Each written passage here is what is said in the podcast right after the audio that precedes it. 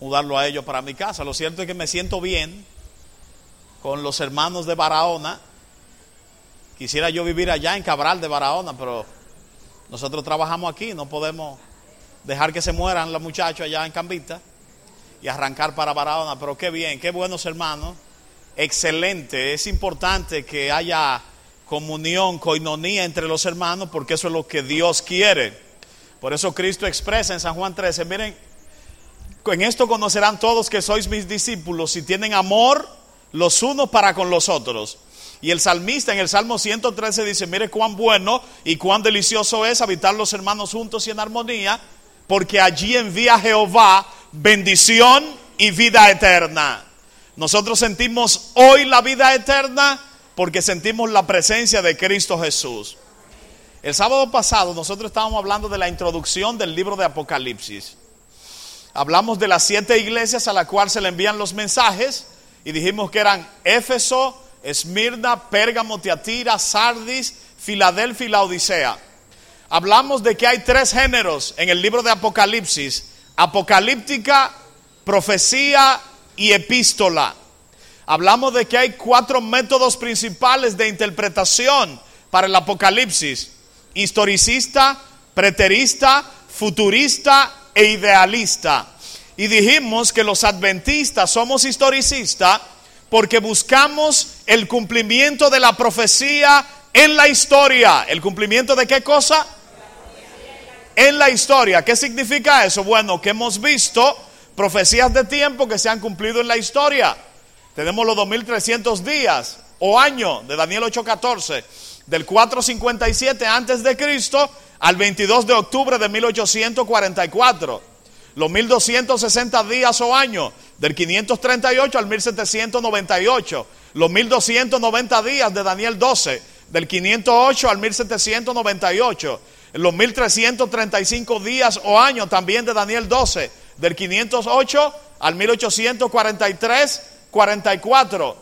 Pero también tenemos largas profecías de tiempo en el libro de Apocalipsis como es la hora, día, mes y año eh, de la sexta trompeta que abarca desde 1453 después de Cristo hasta el año 1844. Eso es a grandes rasgos, analizando esa parte. Luego, en la parte de las preguntas, ustedes pueden expresar sus inquietudes con relación a cualquier parte de la profecía que tengan duda yo he dicho que la profecía no se da para satisfacer la curiosidad del ser humano.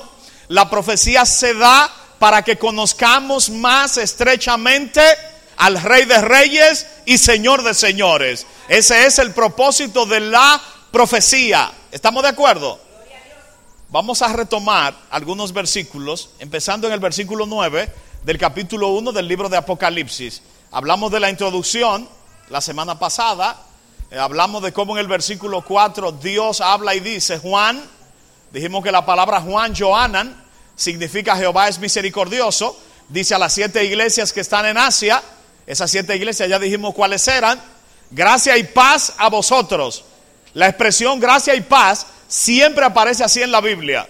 Nunca aparece paz y gracia, porque para tener paz, primero hay que tener la gracia de Jehová de los ejércitos. Gracia y paz a vosotros de parte de aquel que es y que era y que ha de venir.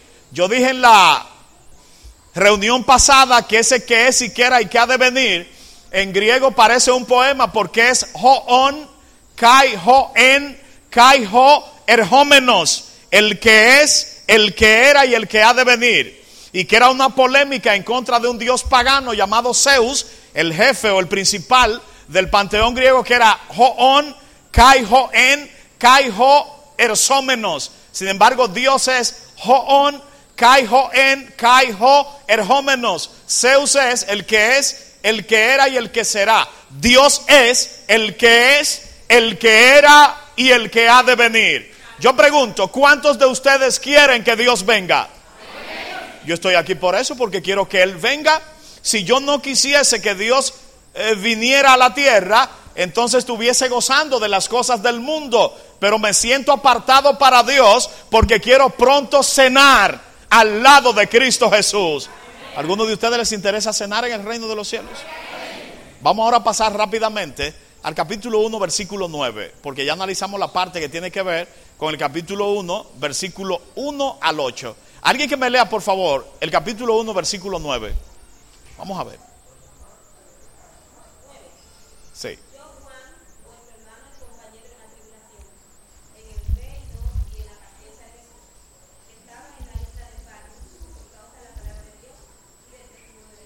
Noten ustedes cómo dice ahí, yo Juan. Ese yo Juan se hace eco del yo Daniel en el Antiguo Testamento. Son parecidas la expresión.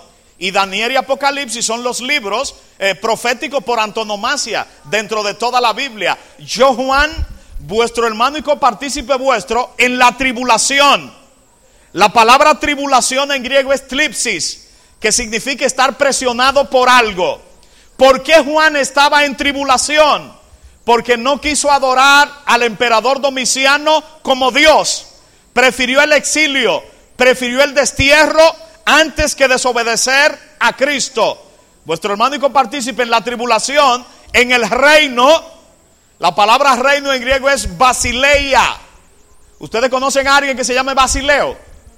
En Cambita había un Basileo muy famoso que ya falleció, que era vendedor de jugos en la calle, mi amigo Basileo esposo de María, a María todavía le dicen María Basileo, la palabra Basileo en español significa rey. ¿Qué cosa significa Basileo en griego? Rey. ¿Estamos de acuerdo? Cuando alguien es rey de reyes en griego se dice Basileo Basileusin. En arameo se dice Char Charrani en el babilonio antiguo. O sea que en griego Basileo Basileusin rey de reyes, entonces Juan estaba proclamando el reino. ¿Pero qué reino? El reino de la gloria de Cristo Jesús. Cuando Cristo nació, inauguró el reino de la gracia. Cuando Él venga, va a inaugurar el reino de la gloria. Pero es en tres características que Juan es compañero de los discípulos. En la tribulación, en el reino y en la paciencia.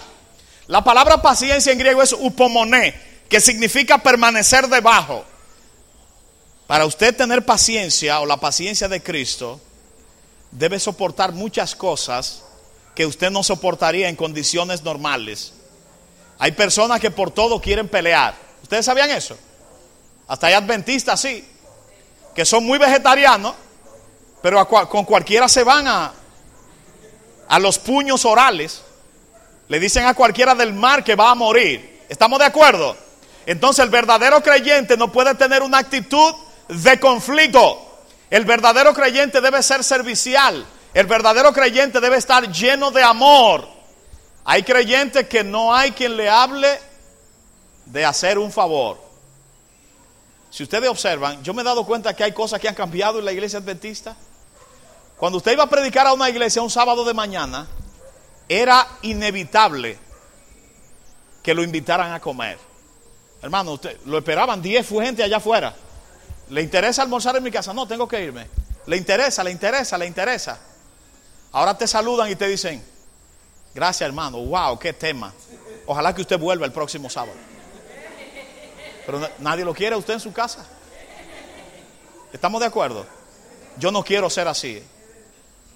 Yo quiero que en mi casa, en la medida de lo posible, siempre haya gente compartiendo conmigo. Si tienen que comer, que coman. Yo no sé, pero yo he llegado a la conclusión como que las mujeres son un poquito más hambrientas que nosotros los hombres. Porque el hombre siempre anda buscando gente para llevarlo a su casa. Y cuando tú le dices a la esposa tuya, mira, para acá vienen cinco personas.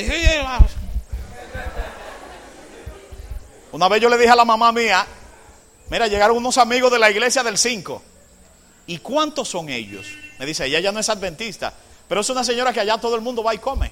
Claro, todo el mundo va y come porque ella no está bien económicamente.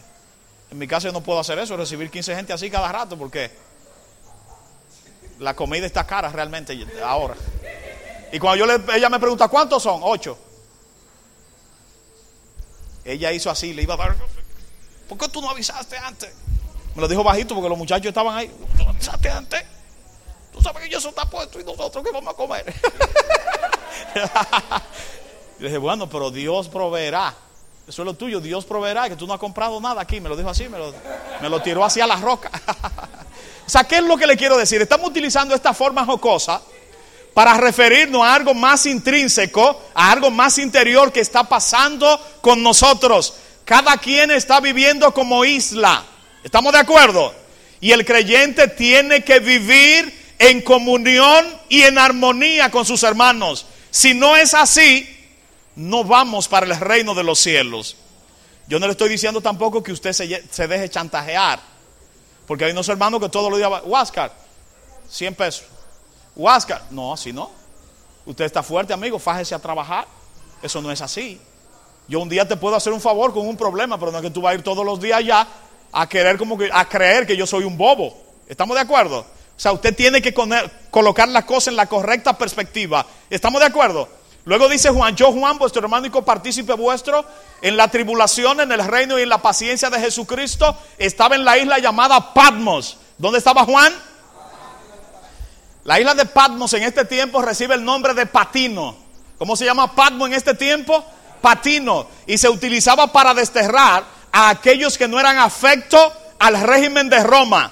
Pero allá en Patmos, ¿cómo dice Juan que estaba? Capítulo 1, versículo 10. Vamos a ver cómo dice. Apocalipsis 1:10.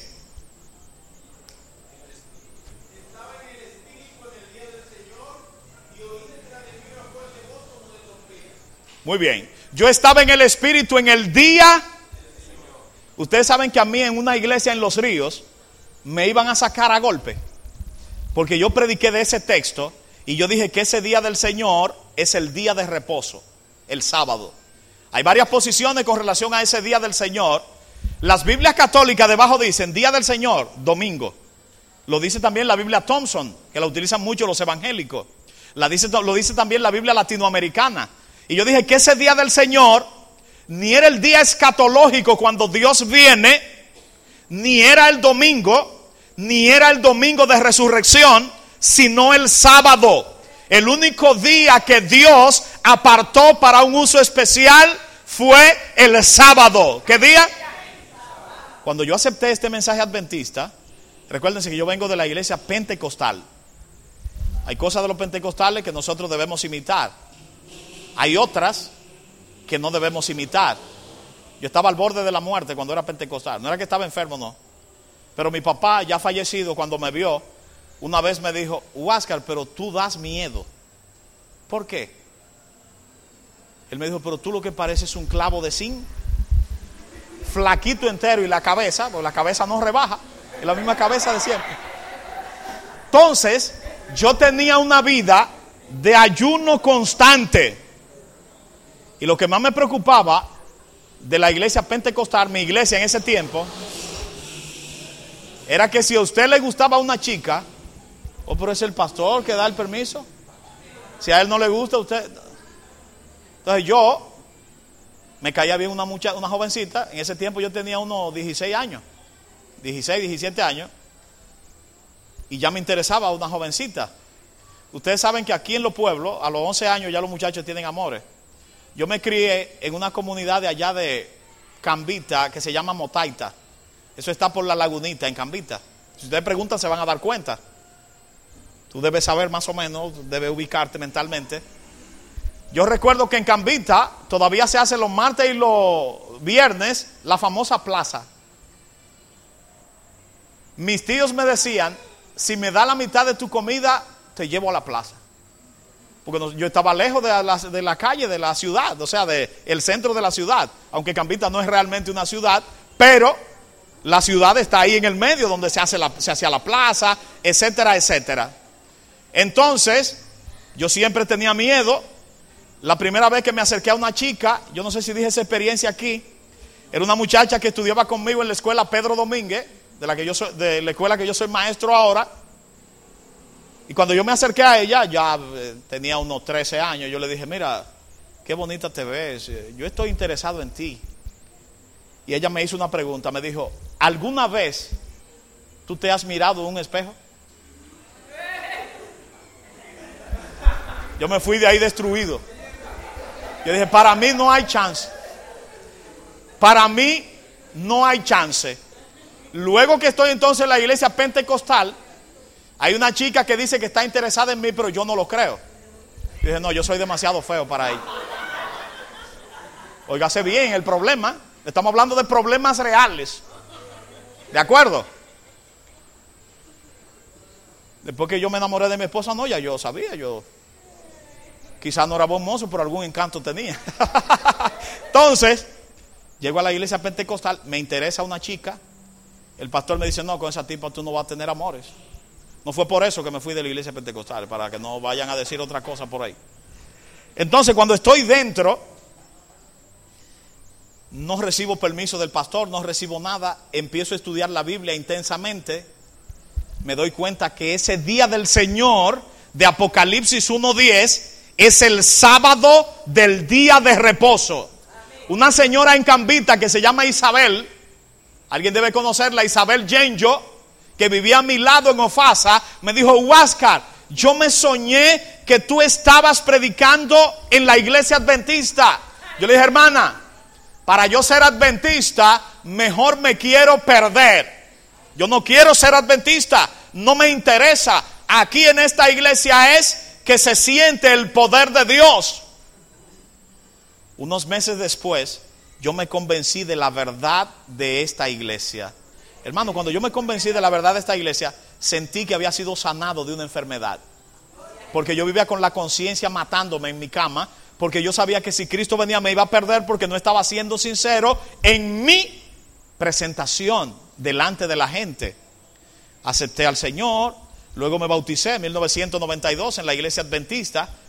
Miren qué curioso, yo me bauticé junto con la esposa mía, pero en ese tiempo nosotros no éramos nada. Al contrario, yo tenía otra novia que no era ella. Yo años después, entonces conversé con ella, hablamos, y el asunto se me hizo fácil, porque si usted se enamora de una mujer y no tiene que coger demasiado lucha es más fácil, no hay pleito. Entonces ella parece que ya estaba interesada en algo, usted recibe, se orejea, como dicen los jugadores. Recuérdense que yo era rifero antes, antes de ser cristiano. O sea que yo sé de lo que le estoy hablando. Yo sé lo que uno oreja en asuntos de lotería. Es cuando un número va a salir seguro, que se lo dicen a todo el mundo. O sea que yo estaba consciente de esa situación, pero cuando recibo esa verdad, yo dije en la reunión pasada que me enfrenté con mi pastor con relación a la ley de Dios y el sábado. Le mostré que el sábado no estaba abolido. Le dije, mire, no está abolido. Mateo 24, 20 dice, velen y oren para que vuestra huida no sea en invierno ni en sábado. Ezequiel 20, 20, santificad mi sábado para que sean señal entre mí y vosotros para que sepáis que yo soy Jehová vuestro Dios. Hechos 17, 2, Pablo fue por tres sábados, discutió con ellos en la sinagoga. Hechos 18, 4, habla de que Pablo se reunía con los creyentes en sábado eh, Isaías 66, 22 en adelante, de mes en mes y de sábado en sábado vendrá toda carne a adorar allá en la Nueva Jerusalén. Luego de esa cita, el pastor me dijo lo que yo le dije en la reunión pasada, eh, Huáscar, contigo no se puede, tendrás que hacer una iglesia para ti solo. Yo le dije, si tengo que hacer una iglesia para mí solo, la voy a hacer, pero me voy a salvar en Cristo Jesús. Y yo quiero que ustedes sepan que hay que tomar una decisión de salvarse. No de ser cristiano de banco, no de salvarse. Entender que esto es serio. Usted no está en un juego.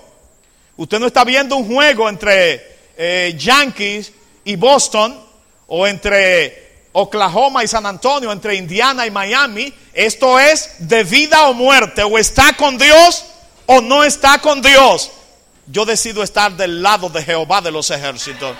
Si mal os parece servir a Jehová, escogeos hoy a quien sirváis, si a los dioses de los amorreos o a los dioses del otro lado del río, pero yo y mi casa serviremos a Jehová. Una pregunta, ¿en qué día estaba Juan en el Espíritu en Patmos? En el día sábado, incluso la palabra día del Señor que se utiliza en Apocalipsis 1.10 es la palabra griega kuriaike gemera.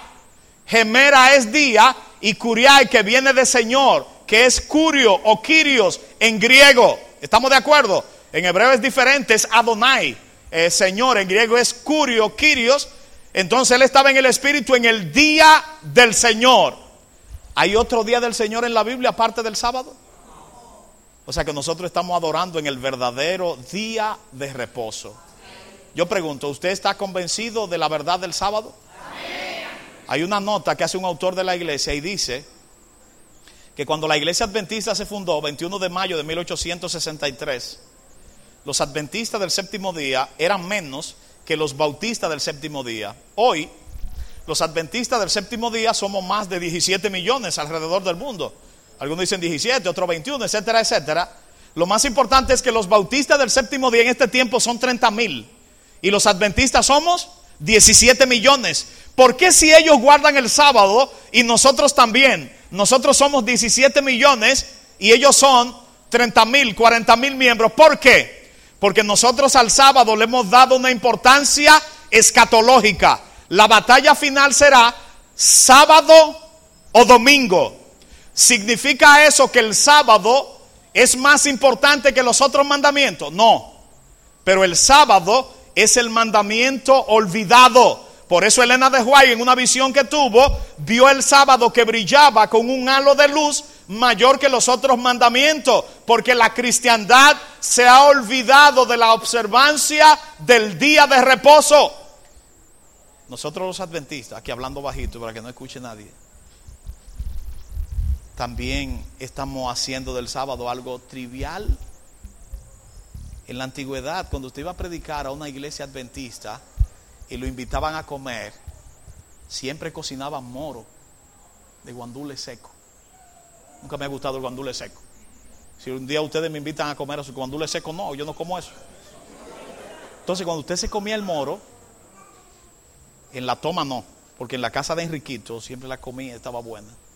Pero cuando usted subía al firme, a Muchagua, se encontraba con una comida fría y un poco mocata. ¿Por qué? Porque se cocinaba el día antes. En este tiempo no, en sábado se hace de todo. Antes, si usted en sábado mencionaba, yo recuerdo a un sastre que le dije, mira, yo quiero que tú me hagas par de pantalones. Me dijo que Dios te bendiga. No quería que le hable de, de pantalones ni de nada de trabajo en la semana. Ahora hay muchos que hacen negocios de todo tipo en sábado. Mira, el carro que tú me vas a vender, o los zapatos, o el saco, lo que fuere, se hacen transacciones y se habla de todo en sábado. ¿Te diste cuenta lo que pasó anoche con los políticos de aquí? De... No, que el sábado no es para eso. El sábado es para compartir la palabra de Jehová de los ejércitos. Lo ideal sería que nosotros no salgamos a predicar en los sábados en la tarde como hacemos los adventistas, sino que demos los estudios bíblicos en la semana y que el sábado salgamos con nuestra familia. Casi no se puede porque todo el mundo trabaja hasta en la noche en este tiempo que se exige de todo. Sin embargo, el propósito del sábado es que usted esté conectado con el Padre, con el Hijo y con el Espíritu Santo. Claro, el Espíritu de profecía clara que usted no tiene que comer comida fría, que usted la puede calentar. Pero usted puede dejar su arroz cocido el día antes y el sábado lo calienta y se lo come. Alguien dice, Huáscar, y las que tienen esposos no creyentes ¿Qué pueden hacer el sábado? Si usted tiene esposo no creyente, cocínele temprano los sábados. Porque usted le está cocinando para evangelizar. ¿De acuerdo? No es que lo ideal es estar cocinando los sábados, pero cocínele para evangelizar. Es como mucha hermana que le dicen a un esposo que bebe, yo, traerte un vaso para tu beber ron. Nunca. Hermana, llévele el vaso lleno de hielo para que se tome su brugal. Me van a pedrear cuando salga de aquí, pero es así. Llévele su vaso lleno de hielo para que se beba su brugal. Y bebiéndose el brugal, muéstrele el mensaje de Cristo Jesús. Si usted se niega, Él se va a hacer mucho más hostil. Y ahí sí es verdad que nunca va a conocer a Cristo Jesús. Pero usted le lleva su vaso, mira, te traigo el vaso. No estoy de acuerdo con que tú bebas, porque la bebida destruye. Pero como te amo, te voy a traer el vaso, pero te quiero presentar a Cristo. No es peleando que usted se va a ganar su esposo o a su esposa, no, no, no, no, no beba. Yo no quiero aquí bebida en esta casa, una casa cristiana. El hombre se va a ir, va a beber y se va a ir con otra mujer. Y usted lo va a perder todo por una falta de sabiduría en el hogar. Llévele su vaso, que él, como quiera va a beber, pero llevándole el vaso, predíquele acerca de Cristo Jesús. Sea sabia, porque hay mujeres que creen que peleando es que van a lograr todas las cosas. Hay muchas que siempre viven peleando con los esposos. Este es un hombre que a mí no me compra nada. Tú no puedes hablar aquí, es lo que le dicen algunas mujeres. Aquí lo único que tú compras es la comida. Hermano, el que compra la comida es el que está gastando los cuartos. No comprando nevera, ni televisión que se gastan los cuartos. Es comprando las tres comidas del día. Ahí es que se gastan todos los cuartos. Si uno no comprara comida, quizás estuviese estuviéramos ricos. Pero hay que comprar comida a cada rato. Yo tengo unas hijas que comen más que una lima nueva, como dicen allá en mi campo. Entonces, ¿qué es lo que le quiero decir con relación al día de reposo? El sábado no es un día cualquiera. El sábado es el día del Señor. ¿El día de quién? Y el mundo debe ver que los adventistas guardamos correctamente el sábado. Si usted ha estado violando el sábado, propóngase a partir del próximo sábado de guardarlo correctamente orando, leyendo la Biblia y estudiando con sus hijos. En mi caso, yo no puedo casi nunca estudiar con las hijas mías y con mi esposa, porque yo siempre me levanto muy temprano. Porque a mí me gusta hacer un estudio extenso. Hay muchos que piensan que agarraron el folleto, mirenlo aquí, Cristo y su ley. Leen su folleto con los hijos. El folleto es un postre. Ese es un estudio corto, preciso, no muy profundo. Si usted está estudiando, está estudiando solamente el folleto, usted está comiendo el postre. La comida usted no se la está comiendo, es la Biblia, el espíritu de profecía o la Biblia completa a los muchachos. Yo no sé, a los niños no les gusta que le lean el espíritu de profecía por los capítulos son muy largos, especialmente de patriarcas y profetas, de profetas y reyes, del deseado. Pero al que le gusta, lo puede estudiar por fragmento, por página. Vamos a leer dos páginas. O vamos a leer tal cosa. Pero que no sea solamente el folleto, porque así usted no se va a edificar. Entonces, ¿qué es lo que le quiero decir? Todos los días deben estar consagrados a Dios, pero el sábado es un día especial. La iglesia adventista es la gente para proclamar esa verdad al mundo y que la gente se convenza de que debe aceptar y guardar los diez mandamientos completos. ¿Cuántos mandamientos debe guardar? Los diez. Juan recibió su visión del Apocalipsis, un día del Señor. ¿Cuál es el día del Señor? Para Juan no podía haber otro día del Señor, Juan era judío. Y no solo porque era judío, sino porque el día del Señor es el sábado. Vamos a ver cómo dice el versículo 11.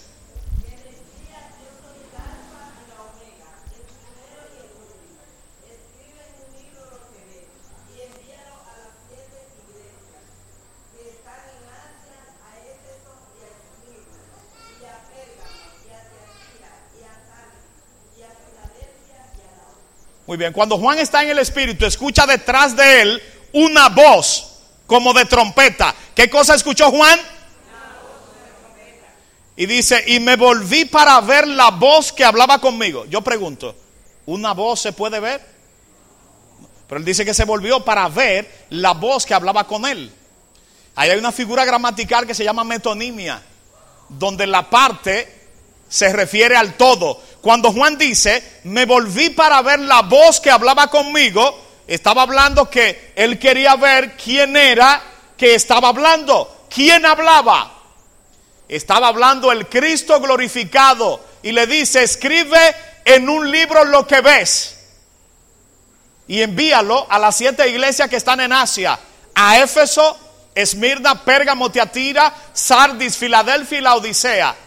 Dimos el significado de cada iglesia el sábado pasado. El sábado pasado. Éfeso, deseable. Esmirna, mirra.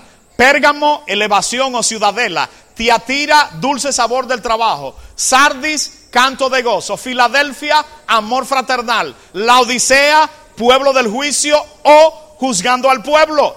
Cada una de esas iglesias simbólicamente representa un periodo de tiempo en la historia Éfeso del 31 al 100, Esmirna del 100 al 313, Pérgamo del 313 al 538, Tiatira del 538 al 1517, Sardis de 1517 a 1755, Filadelfia de 1755 a 1844 y la Odisea de 1844 hasta que Cristo venga. O sea que Simbólicamente esas siete iglesias pueden ser periodizadas. ¿De acuerdo? No significa que esas iglesias no existieran. En el siglo primero habían siete iglesias con ese nombre. Éfeso, Esmirna, Pérgamo, Teatira, Sardis, Filadelfia y la Odisea. ¿Qué sigue diciendo el versículo 12 de Apocalipsis 1?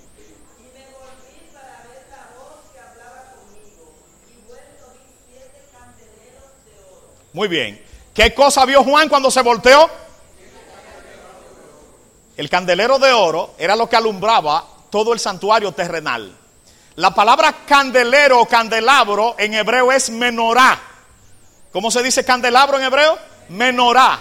La palabra candelabro, que es menorá en hebreo, está emparentado con la palabra Torah, que significa ley en hebreo. Ambas palabras tienen una misma raíz viene de una palabra hebrea que se llama or. La palabra or en hebreo significa luz. O sea que la Torah o la ley da luz. El candelabro también da luz. El candelabro era un símbolo para Israel. Tanto el candelabro como la mata de vid o la mata de uva. ¿Se recuerdan que en San Juan 15 Cristo dijo, yo soy la vid verdadera y mi padre es el labrador, todo pámpano que en mí no lleva fruto, es cortado y arrojado al fuego, o sea, toda rama. O sea, que la mata de vid y el candelabro representaba a Israel, pero cuando Juan se voltea, dice que vio siete candelabros de oro. Pero ¿qué más vio? En el versículo 13, aparte de los siete candelabros. 1.13.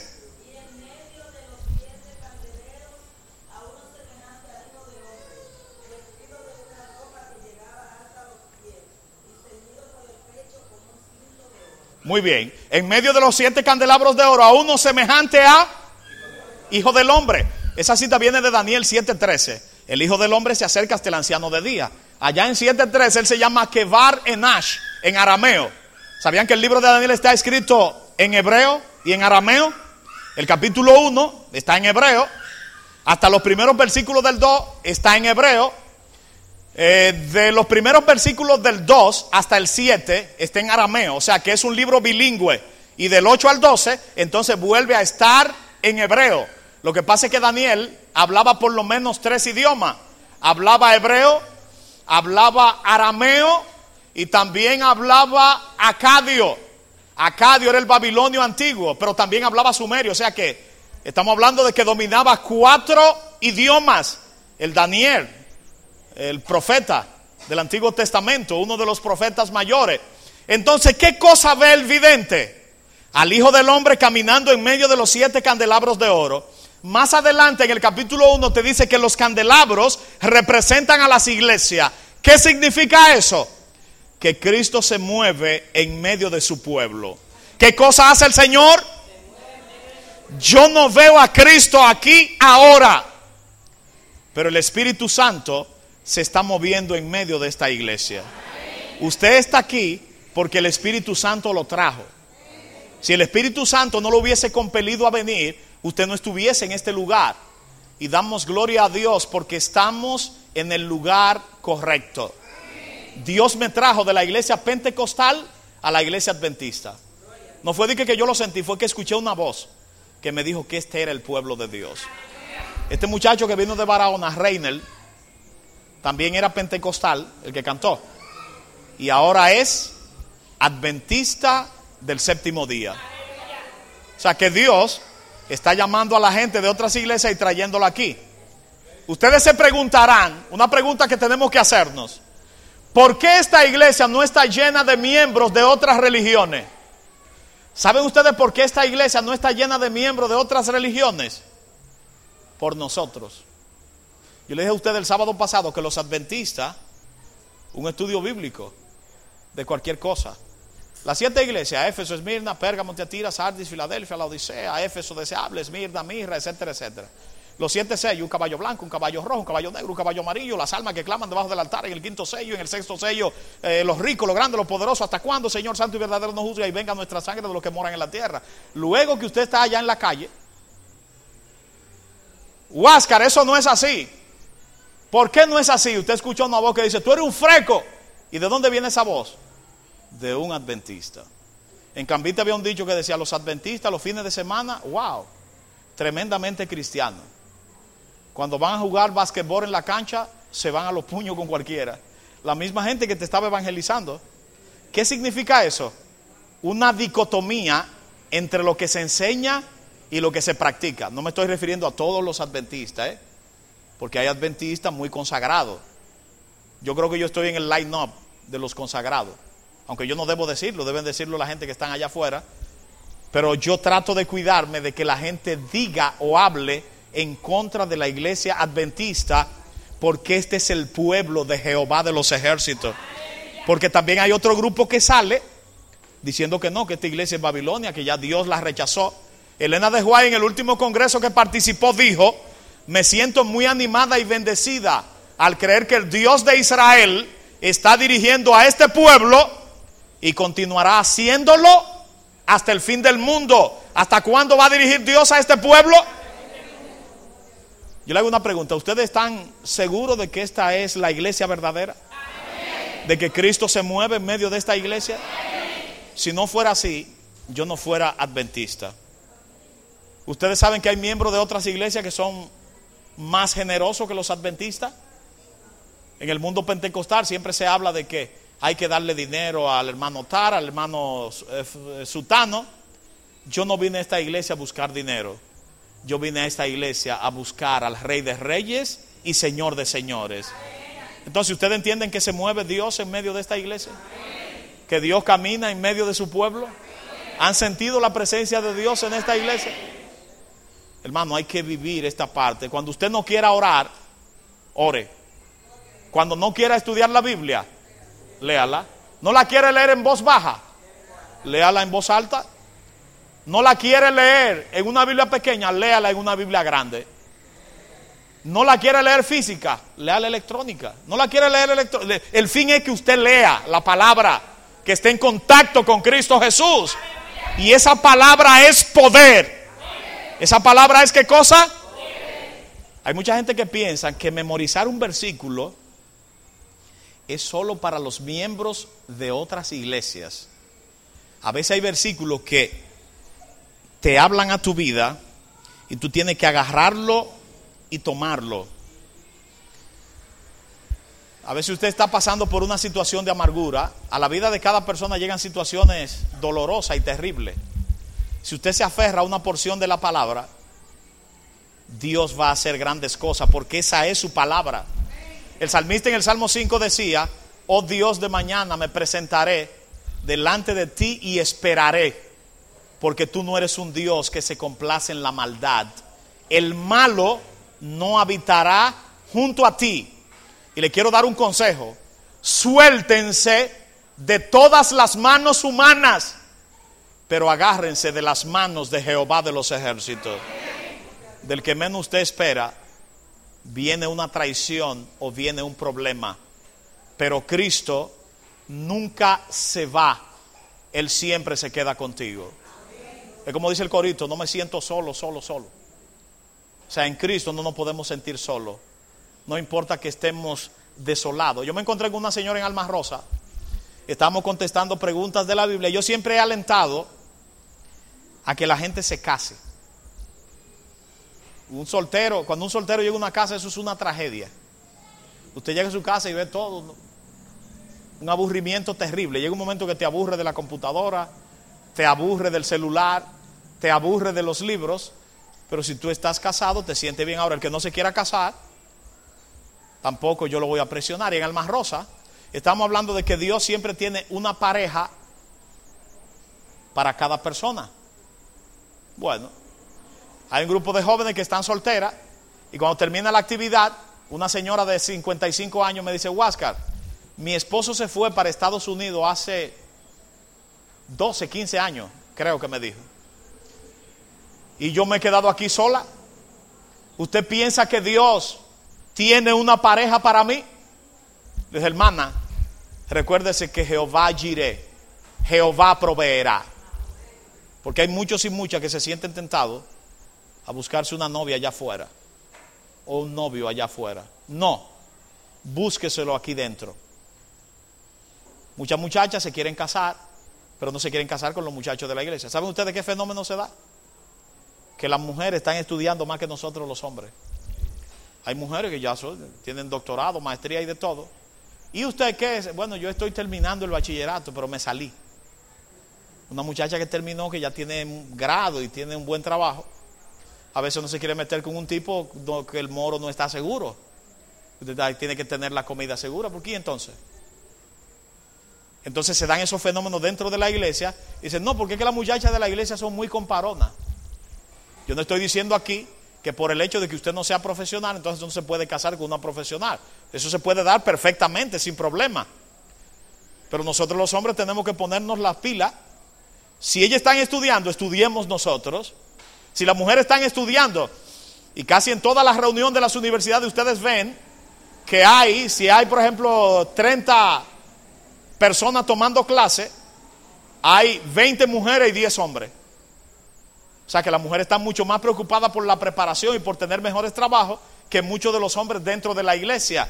Lo que a veces se da esa disparidad. Una mujer bien preparada no se quiere casar con un hombre que apenas no ha empezado a hacer nada, aunque sea un buen cristiano. Porque hay personas que piensan que ser buen cristiano es orar y leer la Biblia. Hay muchos que no quieren trabajar ni dar un golpe. No, eso no es así. Hay que trabajar, hay que fajarse, hay que estudiar, hay que hacer de todo. Usted está desempleado por un tiempo, luego que usted está casado, si usted dura dos meses desempleado, las mujeres empiezan a decir, pero ¿y qué es lo que vamos a hacer con este vago? Y a veces usted ha mantenido a esa mujer por más de 15 años y tiene dos meses desempleado y la mujer le dice, pero este hombre es un vago. Ella no se, no se olvidó de los 15 años que pasaron. Es que el hombre se le ha dificultado conseguir el trabajo. Ahora hay hombres que Siempre dicen, no, yo no consigo trabajo. Y tienen cinco años con la misma música. No, hermano, en cinco años debe aparecer algo. Aunque sea malo, pero algo debe aparecer. Estamos hablando de cosas prácticas. ¿Estamos de acuerdo? Entonces, Cristo se mueve en medio de su iglesia. ¿Estamos de acuerdo? ¿Cómo dice el versículo siguiente? Alguien que lo lea, por favor. Vamos a ver, hay dos personas.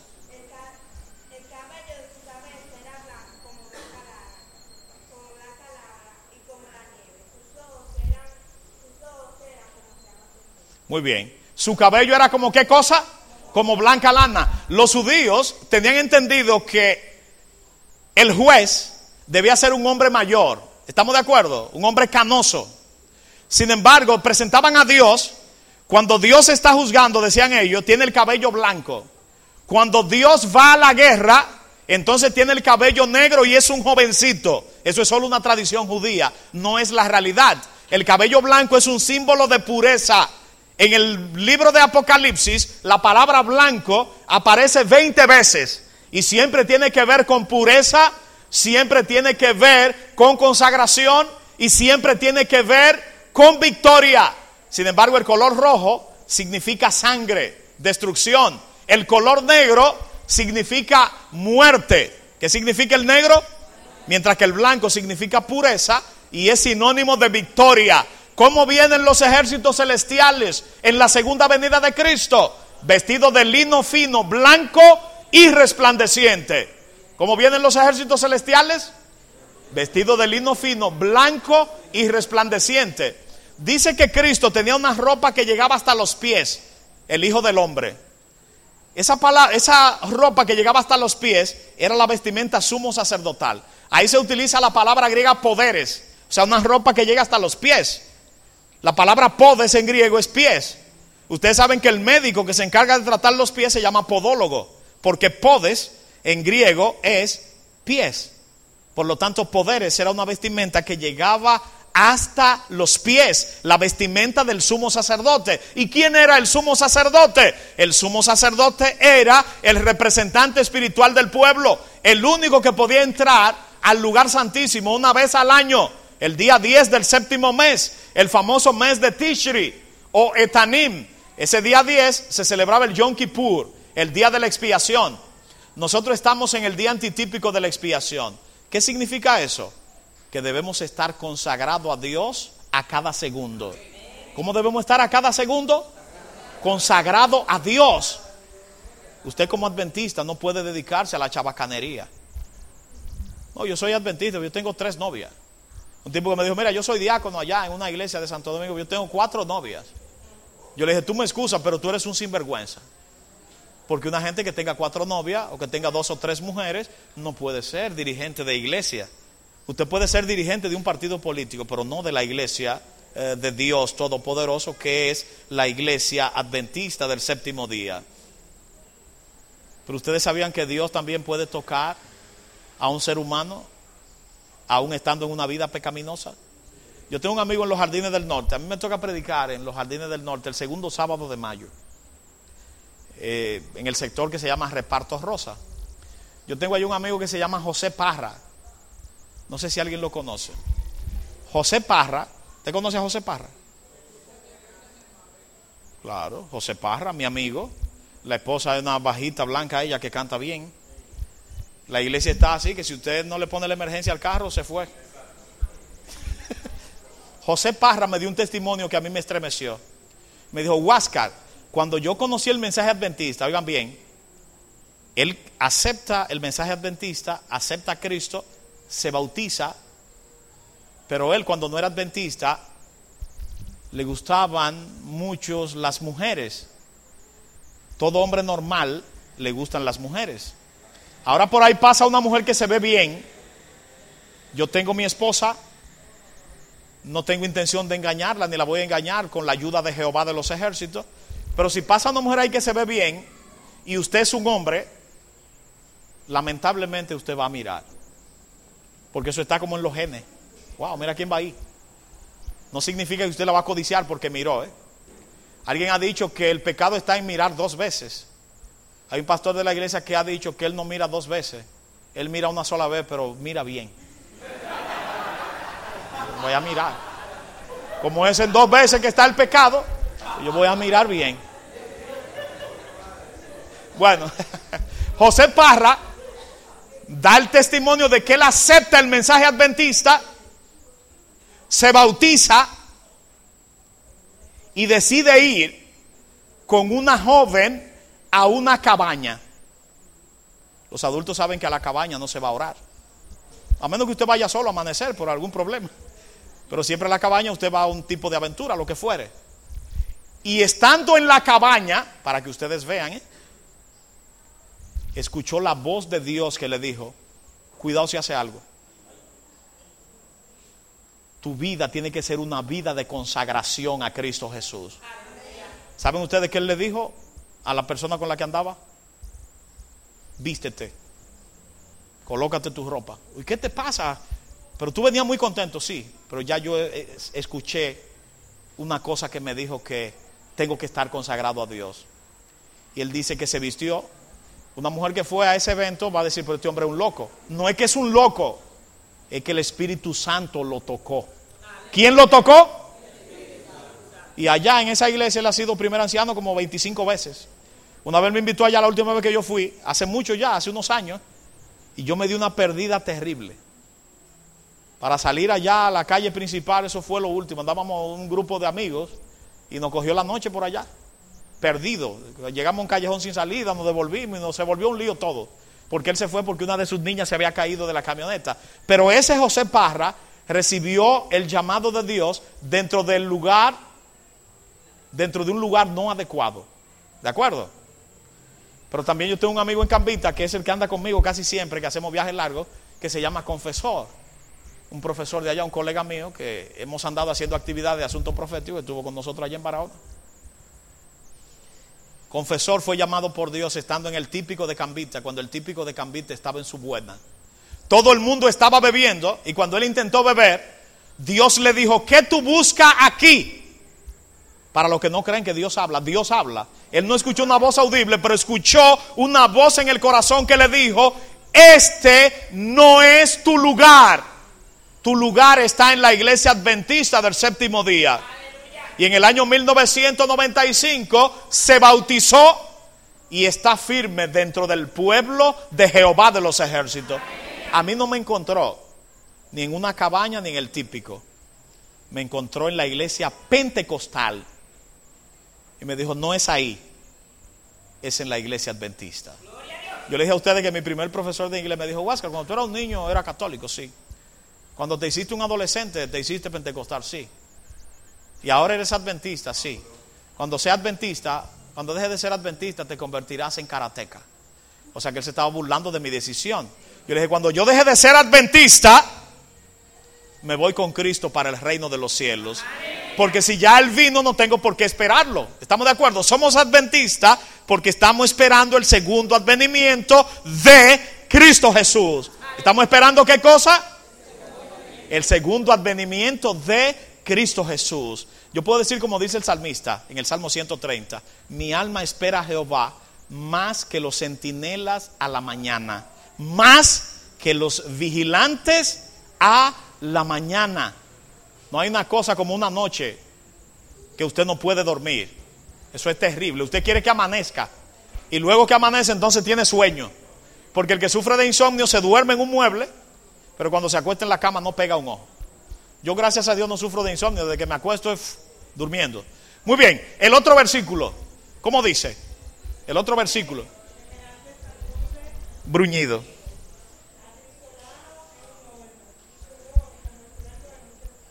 Muy bien. Lea el versículo siguiente, cuando él dice, cuando le vi, caí como muerto a sus pies y él puso su diestra sobre mí diciéndome, no temas. Sí, sí, 16.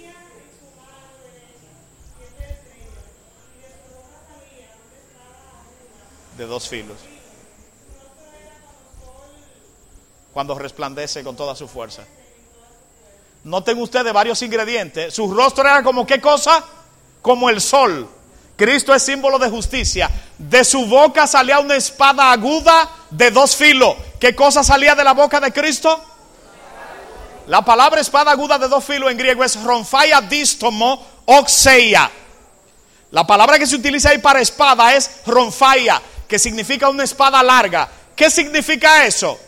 Que en la batalla final no eres tú que tiene que pelear, es Dios que va a pelear por ti. ¿Quién va a pelear por nosotros? Usted sabe lo bueno que es que otro pelee por usted. Que usted no tenga que enfrentar nada, sino que otro tenga que pelear por usted. Usted no tiene aquí que decir, yo no sé cuántos de ustedes llegaron a ver la película Rocky 4. ¿Cuántos la llegaron a ver? De Sylvester Stallone. Eso era un clásico en los años 80. Sylvester Stallone se iba a enfrentar a un ruso que en la película se llamaba Iván Drago. Cuando él se va a enfrentar a ese personaje, uno de sus manejadores le dijo de forma secreta, si hay alguien en la vida que yo quisiera ser, ese eres tú. Cuando llegaron a la pelea al ring, que uno de sus manejadores vio al ruso que era tan alto, le dice a Stallone en la película, que se llamaba Rocky por supuesto, le dice, ¿te recuerda que yo te dije que quería ser tú? Sí, olvídalo. O sea, yo no quería ser él, quería ser como el ruso, grande y fuerte. Entonces le dijeron, tú no puedes pelear contra ese ruso.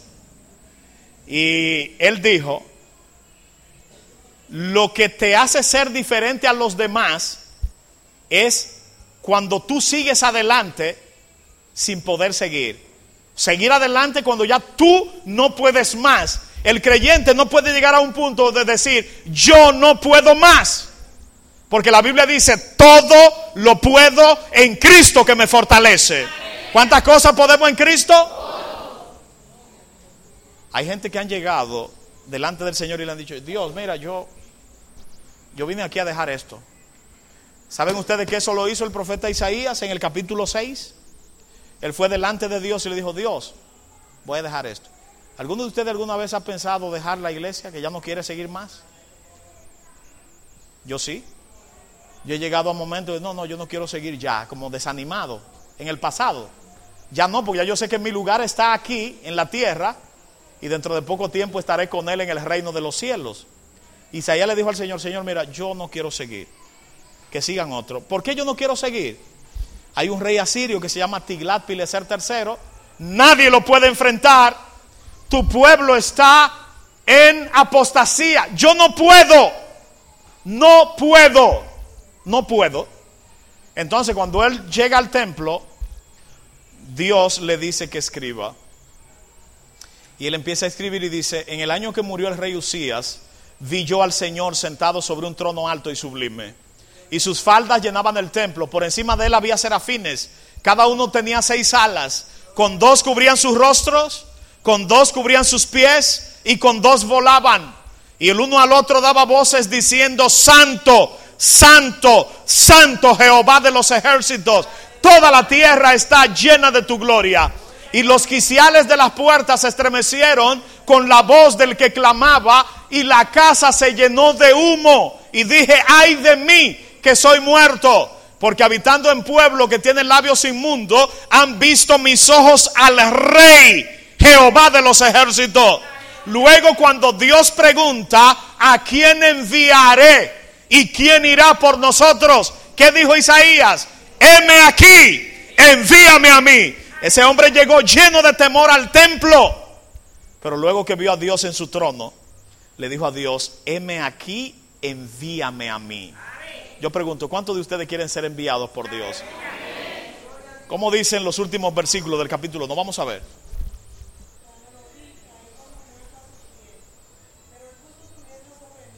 Diciéndome, no temas.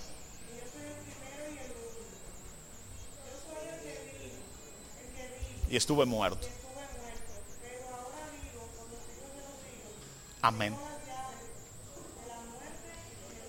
Déjalo ahí. Miren ustedes la diferencia entre Cristo y los líderes humanos. ¿Han escuchado mencionar a Alejandro Magno? Claro. El gran gobernante macedonio, greco-macedonio, hijo de Filipo II de Macedonia y de Olimpia, educado a los pies de Aristóteles, etcétera, etcétera. Era un gran conquistador. ¿Dónde está Alejandro Magno? Muerto y enterrado. ¿Han escuchado hablar de Carlos Magno? Claro. El hombre que llevó a cabo la escuela pública en toda Europa a través de un monje eh, sajón llamado Alcuino de York, un tipo extremadamente conocido. ¿Dónde está Carlos Magno? Muerto y enterrado. ¿Han escuchado hablar de Benito Mussolini, el fundador del fascismo en Italia? Claro. ¿Dónde está Benito Mussolini? Muerto y enterrado. ¿Han escuchado hablar de Adolfo Hitler, el fundador del nacionalsocialismo en Alemania? Tenía una policía secreta llamada la Gestapo que se encargaba de perseguir a todo aquel que no estaba de acuerdo con el régimen, mató 6 millones de judíos. ¿Qué pasó con Adolfo Hitler al final? Se suicidó. ¿Dónde está Adolfo Hitler? Está muerto. Está enterrado, sea en tierra, sea en el mar, sea en lo que fuere. La vida de esos grandes líderes, buenos o malos, concluyó en la tumba. Hermano, la tumba de Cristo está vacía, porque la muerte no pudo con Cristo Jesús. Él resucitó al tercer día. 40 días después ascendió al reino de los cielos y dentro de poco tiempo vendrá a buscar vendrá a buscarte a ti y vendrá a buscarme a mí. Yo espero la venida de Cristo Jesús. Ustedes no tienen por ahí el himno que se llama Subiremos a Jerusalén. Wow, cuánto me gustaría escucharlo. Subiremos a Jerusalén, ciudad de nuestro Dios. Tú lo sabes cantar, lo cantas, lo conoces. Yo quiero que al final cantemos ese himno. Está ahí. Ponlo ahora, vamos a escucharlo.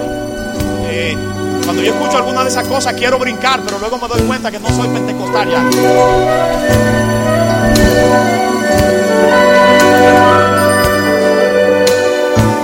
Jerusalén, ciudad de nuestro rey. De su gloria sus santos cantarán. Resplandece sus puertas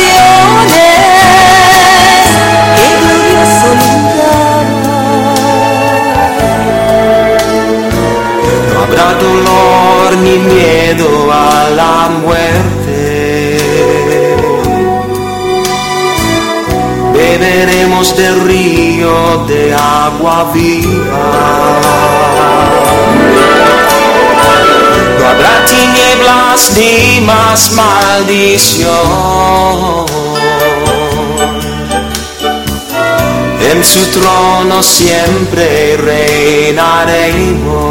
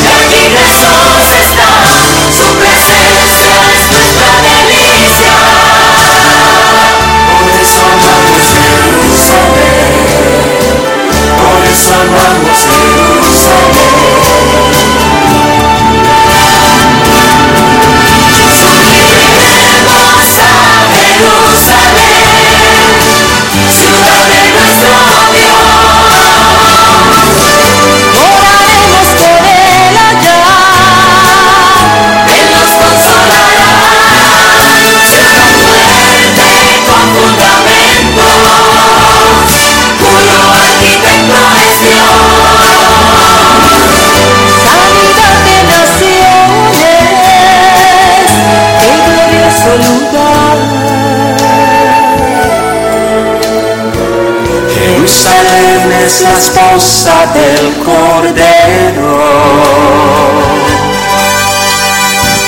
Ella le amó más que a su propia vida. Es sin mancha, qué hermosa es. Vino fino y corona llevará.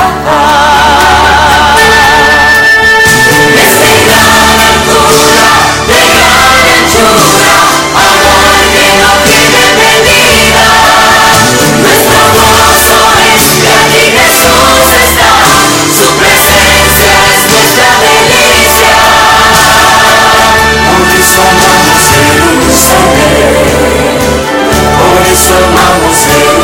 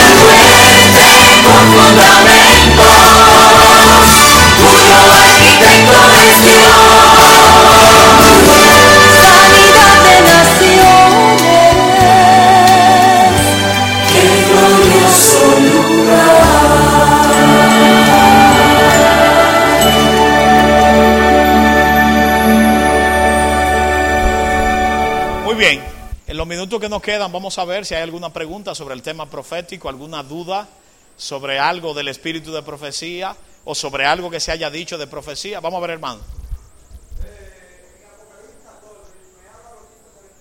Ok.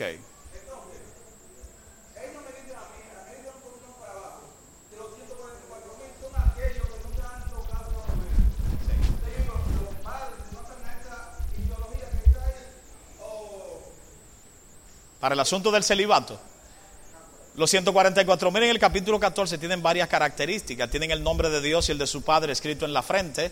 No se contaminaron con mujeres porque son vírgenes. Son primicias para Dios y para el Cordero. En su boca no fue hallada mentira y siguen al Cordero por donde quiera que va. El hecho que dice que no se contaminaron con mujeres se refiere a que no se contaminaron con las doctrinas falsas de las iglesias que van a constituir a Babilonia en el tiempo final. Entonces, Huáscar, tú no podrás ser de los 144 mil porque fuiste pentecostal. No, eso va a ser cuando el asunto de sábado o domingo esté proclamado por la ley. Cuando haya una ley dominical que empiece a emanar de los Estados Unidos, el que empiece a guardar el domingo recibirá la marca de la bestia y los que estén guardando el sábado estarán guardando el sábado porque habrán recibido el sello de Dios. ¿Cuál es el sello de Dios? Es un afianzamiento en la verdad, tanto intelectual como espiritualmente. Cuando habla de mujeres ahí no se está refiriendo a mujeres literales, porque el verdadero pueblo de Dios es comparado a una mujer pura en el capítulo 12 del libro de Apocalipsis, que dice, vi una mujer vestida del sol con la luna debajo de sus pies y una corona de 12 estrellas. Por lo tanto, eso representa al pueblo de Dios. En el capítulo 17 aparece una mujer que viene montada sobre una bestia con nombre de blasfemia y su nombre es Babilonia la Grande, la madre de las rameras y de todas las abominaciones de la tierra. Por lo tanto, cuando dice que no se contaminaron con mujeres, no se contaminaron con la iglesia que constituyen a Babilonia. No porque son célibe, no porque son solteros, sino porque no aceptaron esa doctrina. Además, cuando se utiliza la palabra primicia, se utiliza la palabra griega apargé. Primicia eran los primeros frutos que se daba de una cosecha a Dios. La fiesta de la primicia se celebraba luego del primer día de la fiesta de los panes sin levadura. Y el primer día de la fiesta de los panes sin levadura era el 15 del mes de Abib. La primicia el 16. Cristo se convirtió en la primicia para Dios porque resucitó un domingo 16, crucificado un 14, descansó el sábado 15 y resucitó un domingo 16. Por eso Cristo es el primogénito de los muertos. Aunque para primogénito se utiliza otra palabra griega, que es la palabra griega prototokos. Protos es primero y tocos tiene que ver con el asunto de salir de alguien. No porque él haya sido el primero engendrado, sino porque es el quien tiene la preeminencia. ¿Qué es lo que te quiero decir? Que Cristo es el primogénito o la primicia por el hecho de que Él es el más distinguido de los que han resucitado. Y con Él resucitó un grupo de personajes cuando se abrieron las tumbas. San Mateo capítulo 27, versículos 50 en adelante, dice que cuando Él resucitó, muchos muertos que estaban en la tumba resucitaron y se presentaron a Jerusalén. ¿Qué pasó con esos muertos? ¿Siguieron muertos? No se fueron con él cuando él ascendió hacia el reino de los cielos. Y se cumplieron las palabras de Efesios 4 que dice, subiendo a lo alto, llevó cautiva la cautividad y dio dones a los hombres. Por lo tanto, el contaminarse con mujeres, el no contaminarse con mujeres, del capítulo 14 del libro de Apocalipsis, referente a los 144 mil, se refiere al hecho de que no se contaminaron con las iglesias que constituirán a Babilonia en el tiempo del fin. La palabra Babilonia para los judíos es sinónimo de confusión del hebreo Balad. Ahora bien, para los babilonios, la palabra Babilonia viene de una voz acadia que se llama Bab Ilu, que significa puerta de los dioses. ¿De acuerdo? No son con mujeres literales. Sí.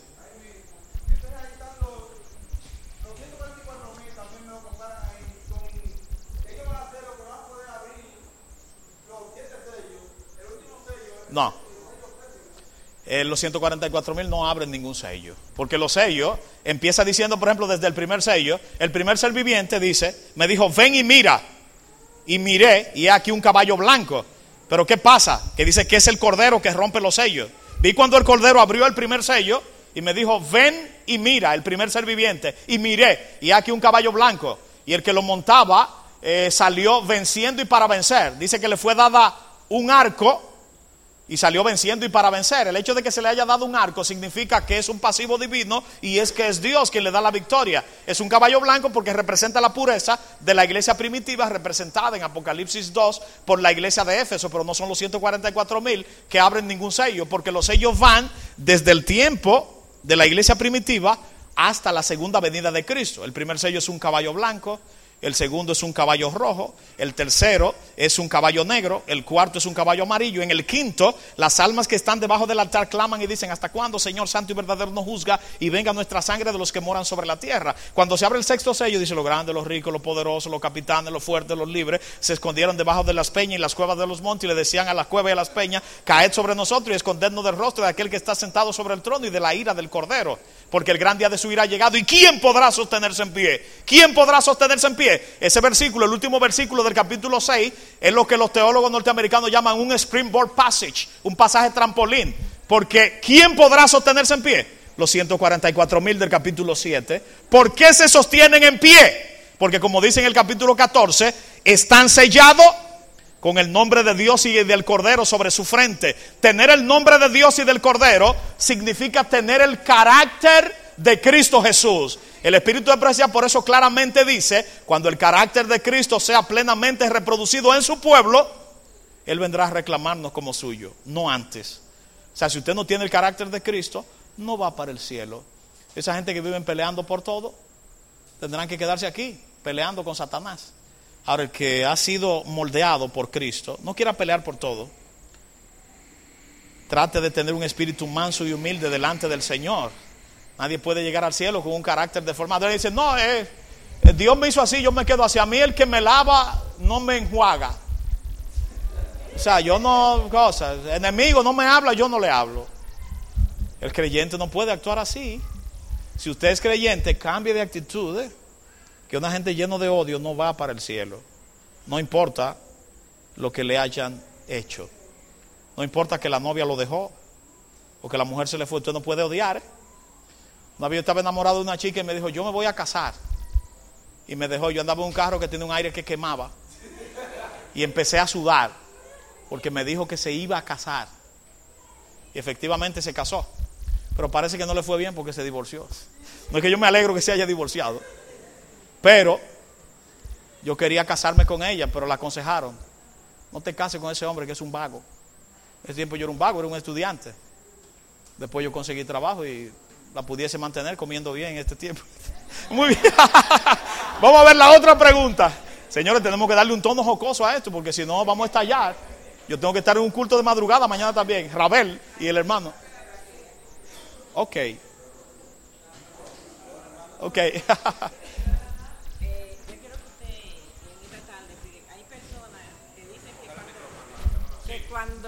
dicen la ley dominical que vayan a poner el sello, van a decir patica para aquí te tengo. para no dejar de poner sello. No, lo que pasa es que eso no es de que patica para qué te tengo. Para usted no dejarse poner la marca de la bestia, usted tiene que estar consagrado a Cristo Jesús porque será un boicot en todos los sentidos. Usted no podrá comprar ni vender ni hacer nada. Por eso el pueblo de Dios tendrá que irse a los montes. Pero allá en los montes el Señor nos va a preparar mesa. No es ahora que hay que irse a los montes. Porque no es en los montes que están las universidades. No es en los montes que están los hospitales. Es cuando llegue el momento. Yo estaba en Villamella hace un par de sábados y hay un grupo que ya se está yendo para los montes, que no quieren que los, sus hijos estudien en ninguna escuela. Después, si pasa el tiempo, ¿de qué van a vivir esos muchachos? Entonces, hermana, el momento de prepararse es ahora. Yo le pregunto, ¿un boxeador se prepara para una pelea cuando sube al ring? Usted tiene que prepararse meses antes para poder enfrentar lo que viene.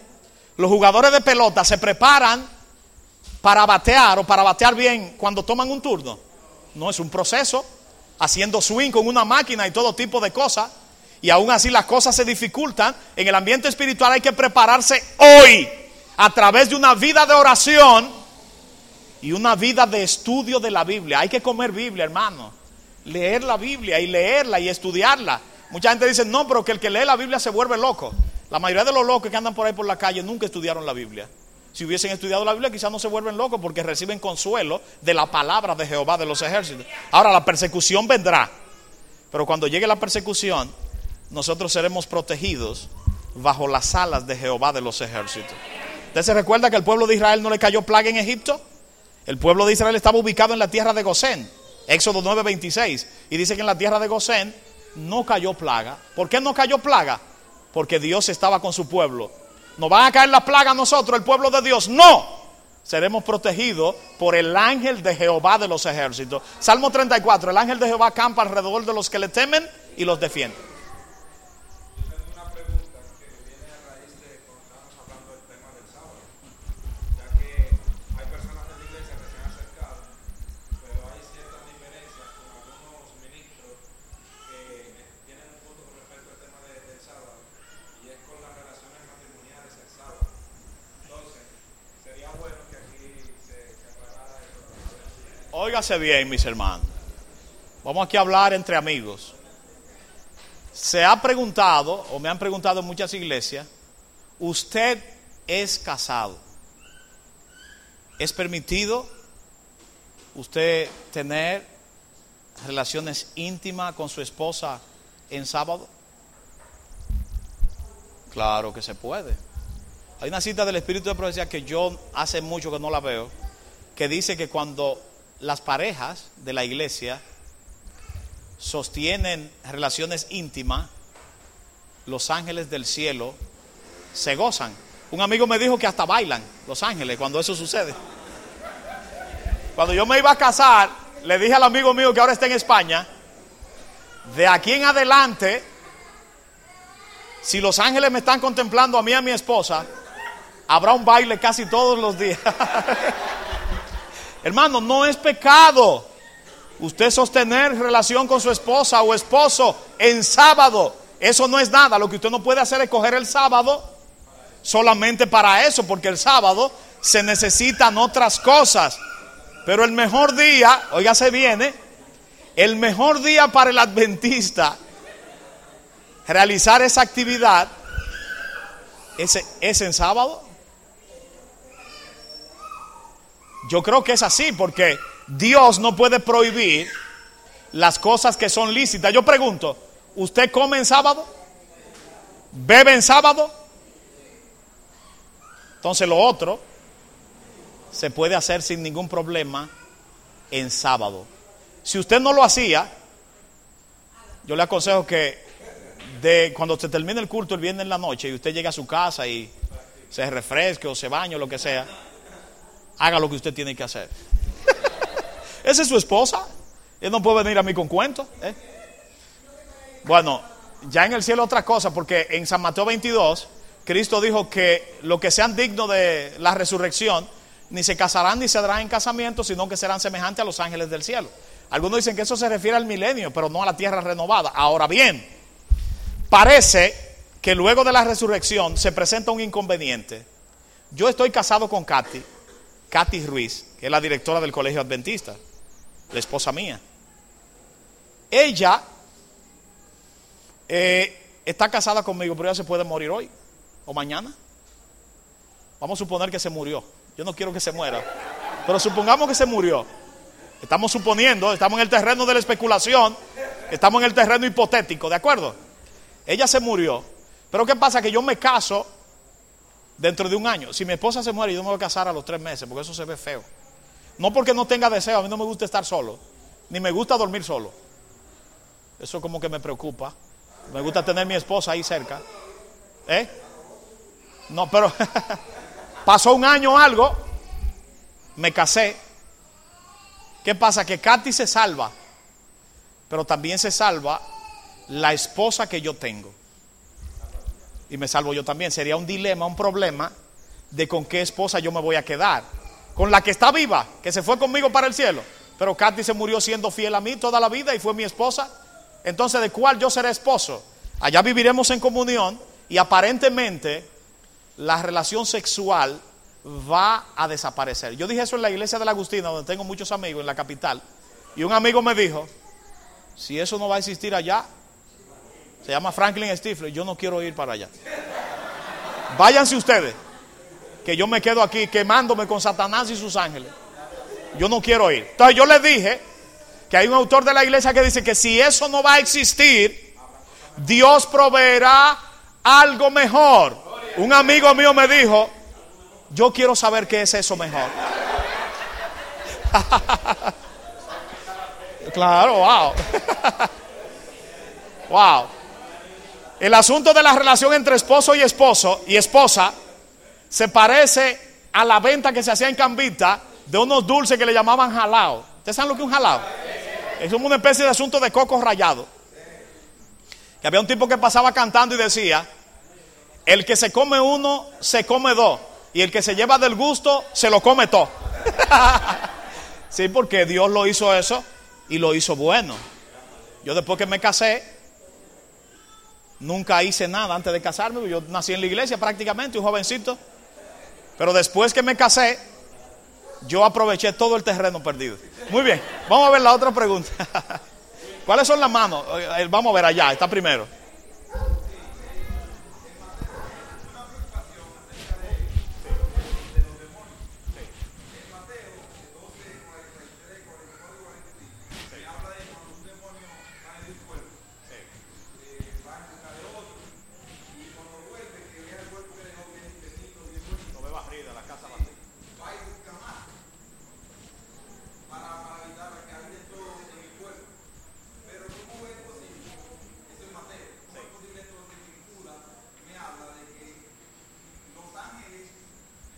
Guardaron su dignidad en prisiones de oscuridad. No sencillo.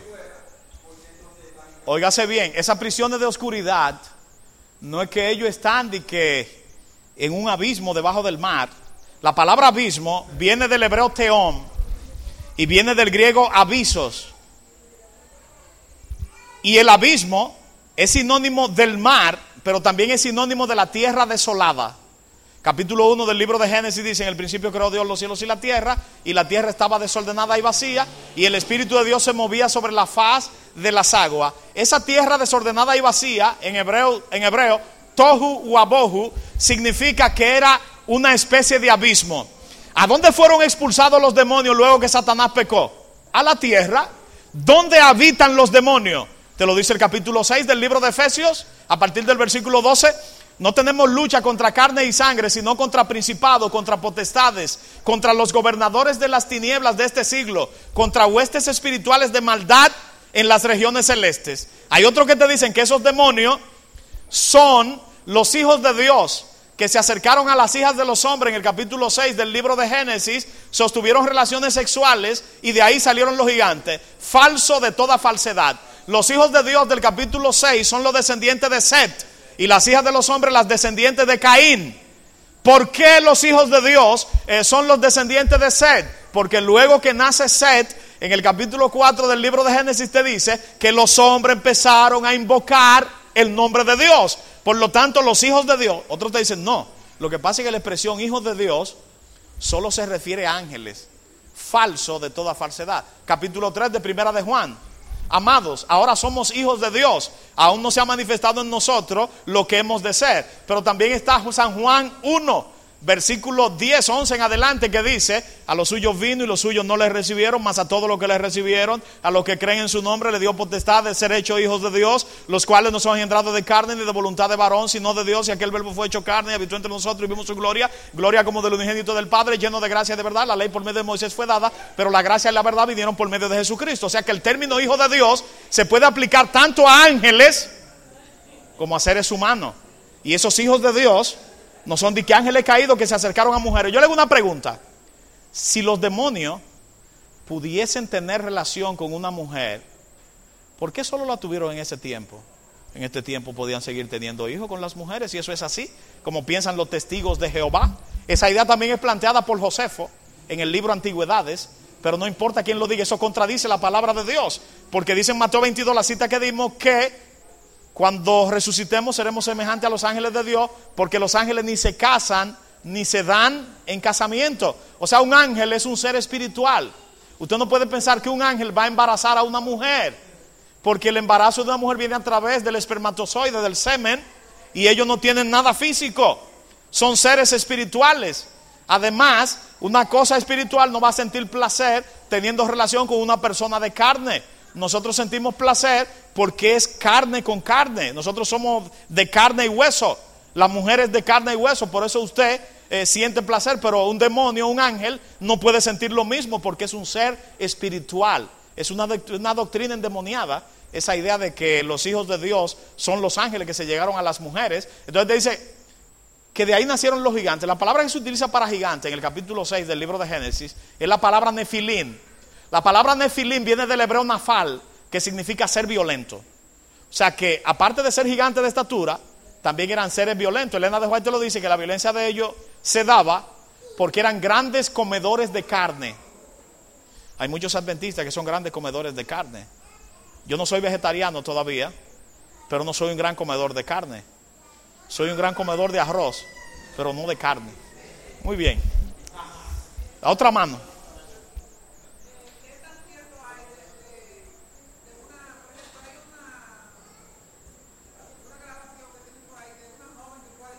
No crea eso. Diga, ya se encontró con Michael Jackson y con el Papa Juan Pablo II. No, hermano. Es una alucinación porque la Biblia es clara, dice que los muertos nada saben, Eclesiastés 9:5. Salmo 6, vuélvete, oh Jehová, libra mi alma, sálvame por tu misericordia, porque en la muerte no hay memoria de ti. En el Seol, ¿quién te alabará? El Salmo 146. No confiéis en príncipe ni en hijo de hombre, sale su aliento, vuelve a la tierra, en ese mismo día perecen sus pensamientos. No hay una cita que diga que el alma es inmortal en la Biblia. Dice todo lo contrario en Ezequiel 18:4. El alma que pecare, esa morirá. Muy bien, otra pregunta. Ya el sábado hace tiempo que va lejos. Dígame, joven. Sí, me interesa cuando los niños preguntan.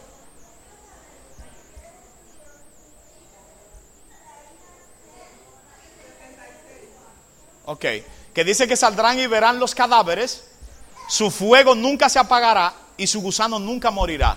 Lo que pasa es que el término, tanto en el Antiguo como en el Nuevo Testamento, que se utiliza para infierno, se compara a lo que se llama la Gehenna, que era el valle Heinon, el valle del hijo de Inón. Ese lugar estaba lleno de fuego y estaba lleno de gusanos. Entonces se compara el final de los impíos como un lugar lleno de fuego y también de gusanos.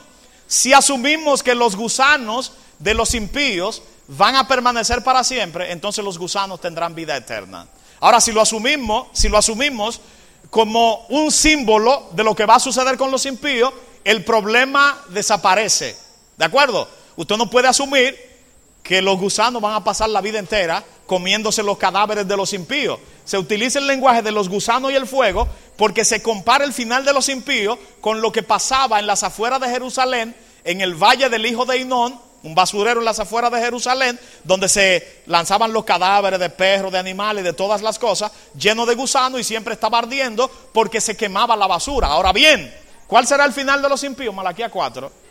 Dice que de los impíos no quedará ni raíz ni rama. Satanás la raíz, los impíos las ramas. De Satanás se dice en Ezequiel 28, espanto serás y para siempre dejarás de ser. O sea que Satanás va a desaparecer eternamente y para siempre. Ese fuego, eternamente y para siempre, se puede utilizar como un símbolo de que el fuego tiene un efecto eterno. No que va a durar eternamente y para siempre ardiendo. Porque los enemigos de Jehová se disiparán como la grasa de los carneros. ¿De acuerdo? Otra pregunta. Dígame, hermana, con usted vamos a concluir porque esta gente de Barahona y yo tenemos que cenar, es tarde. Dígame.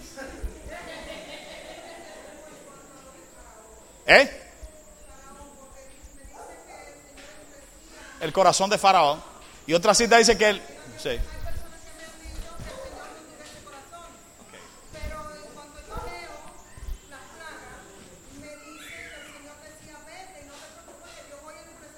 De Faraón. Muy bien.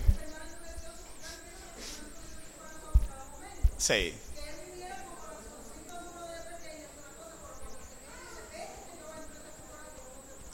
Yo le tengo malas noticias.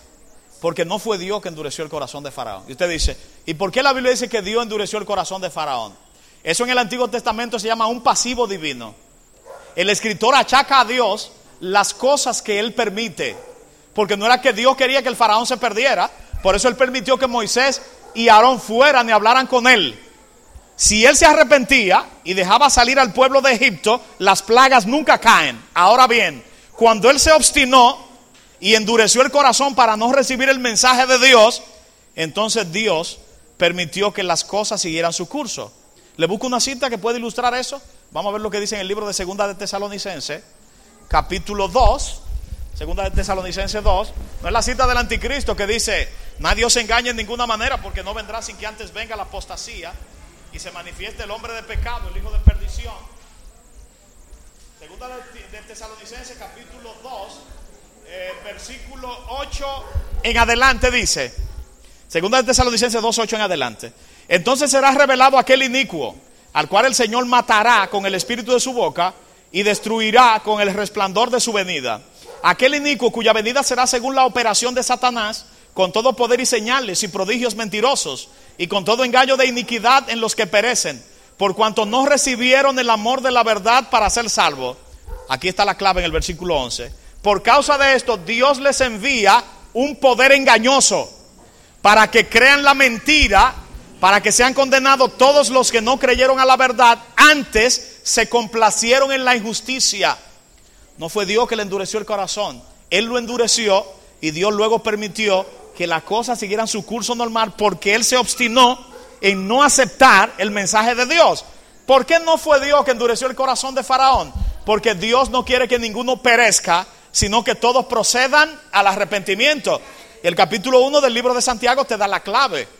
A partir de los versículos 13, 14 en adelante, que te dice, toda buena dádiva y todo don perfecto desciende de lo alto, del Padre de las Luces, en el cual no hay mudanza ni sombra de variación. Por lo tanto, cuando dice, Dios endureció el corazón de Faraón, o Dios mandó tal plaga, la plaga Dios la permitió, no porque Él la quería mandar, sino por causa del pecado del pueblo. Sí. Faraón decía, está bien, váyase. Y, Mo- y Dios le decía, ve donde él otra vez, que él no lo va a mandar porque yo voy a endurecer su corazón. Ok, sí, porque la Biblia utiliza ese lenguaje y se denomina, un pasivo divino. Ah, sí, atiéndame. Esa expresión, un pasivo divino, achacarle a Dios lo que Él permite, fue acuñada por un teólogo eh, alemán llamado Joaquín Jeremías y tiene mucha razón. Es como dice alguien, si Dios me manda, si Dios manda un ciclón, recibámoslo. Hermano, no es Dios que manda el ciclón.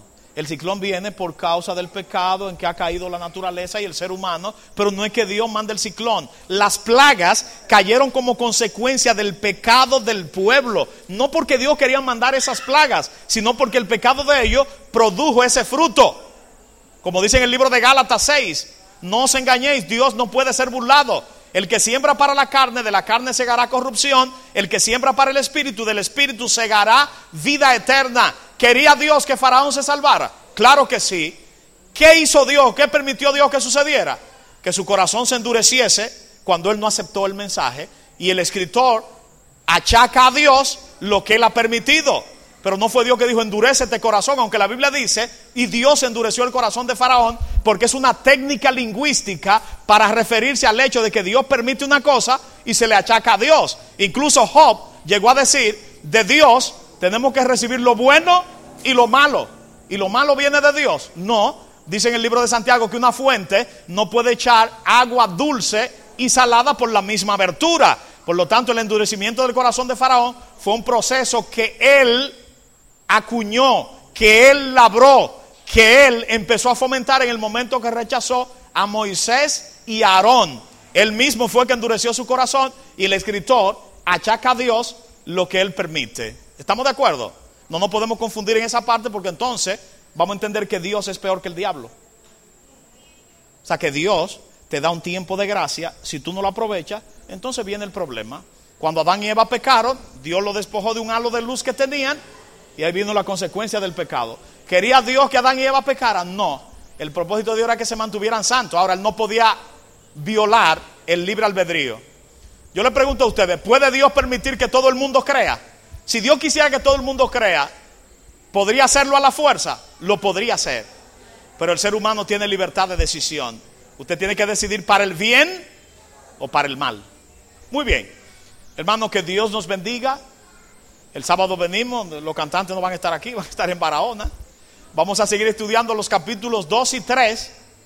Y más allá, rápidamente, vamos a analizar rápido las primeras seis iglesias. Nos detendremos en la Odisea. Analizaremos parte del capítulo 4. Y así vamos a seguir entendiendo algunas de las profecías apocalípticas y algunos de los detalles. Es un libro fascinante porque Cristo es el centro del Apocalipsis, el Rey de Reyes y Señor de Señores. Que Dios nos bendiga.